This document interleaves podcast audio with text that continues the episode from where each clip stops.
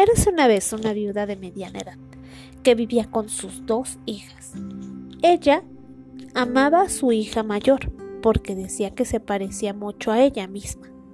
Sin embargo, no era muy amable con su hija menor, ya que decía que le recordaba demasiado a su esposo ya fallecido.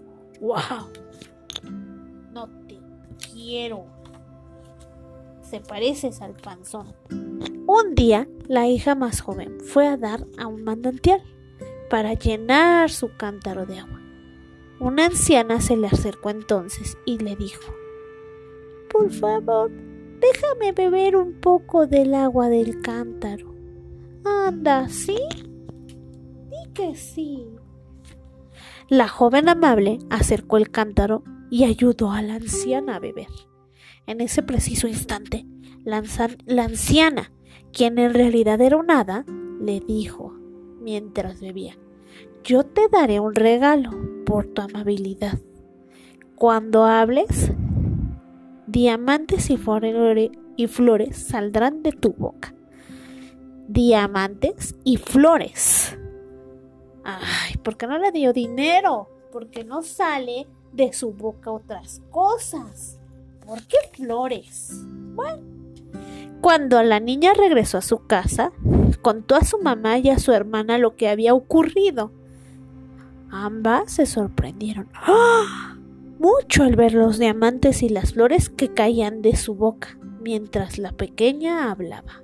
Bla, bla, bla, bla, bla, bla. Y fíjate, bla, bla, bla, bla, bla, bla, bla. De repente, la mamá tuvo una idea.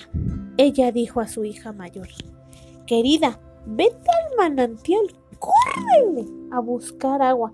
Y si una mujer mayor te pide de beber, sea amable con ella. Ay, ¿qué tal si sale oro?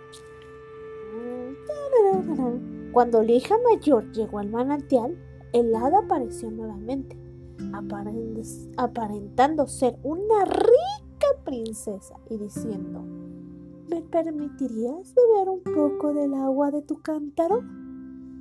Yo no estoy aquí para servirte a ti, respondió la joven muy grosera. No, no, no, ¿dónde está esa viejita? Ay, ay, ay, No, no, no, ¿dónde está esta viejita? Enojada, el hada la maldijo.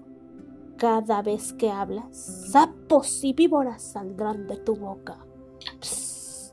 Cuando la hija mayor regresó a su casa y contó lo que había ocurrido, la mamá se enojó mucho más. Y aún al ver cómo su casa se llenaba de sapos, víboras y culebras,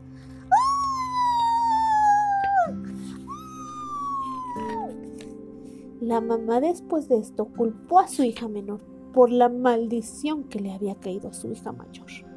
Por ello, la pobre jovencita se fue corriendo al bosque entre lágrimas.